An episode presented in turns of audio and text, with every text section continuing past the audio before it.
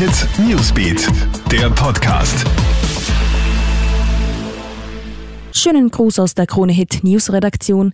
Ich bin's, Madeleine Hofer, und das ist ein Update für deinen Sonntagvormittag.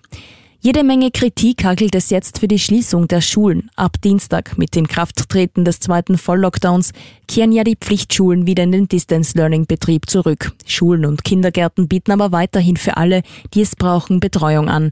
Für Experten ist das aber nicht nachvollziehbar und auch die Opposition kritisiert diesen Schritt. Ein Stopp bringe viel Schaden, aber wenig Nutzen, sagt etwa SPÖ-Chefin Pamela Rendi-Wagner. Diese Maßnahme sei jedoch wichtig, um die Pandemie einzudämmen, so die Regierung. Der Unterricht nach der Rückkehr in den Regelschulbetrieb wird aber anders ablaufen als bisher. So sollen ab 7. Dezember auch Schüler ab 10 Jahren während des Unterrichts Maske tragen. Schulautonom soll auch Schichtbetrieb möglich sein, so Bildungsminister Heinz Fassmann.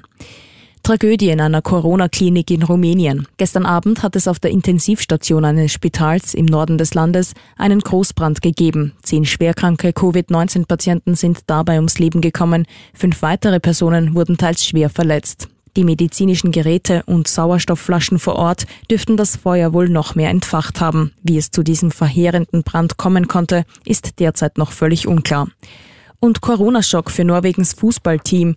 Weil ein Spieler positiv auf Corona getestet wurde, muss der gesamte Kader nun zehn Tage in Quarantäne. Die Nationalelf darf Norwegen somit nicht verlassen.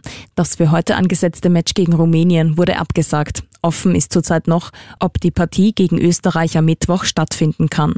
Soweit der News Update. Aktuelle Infos checkst du dir stündlich im Kronehit Newsbeat sowie laufend online auf kronehit.at. Hit Newsbeat, der Podcast.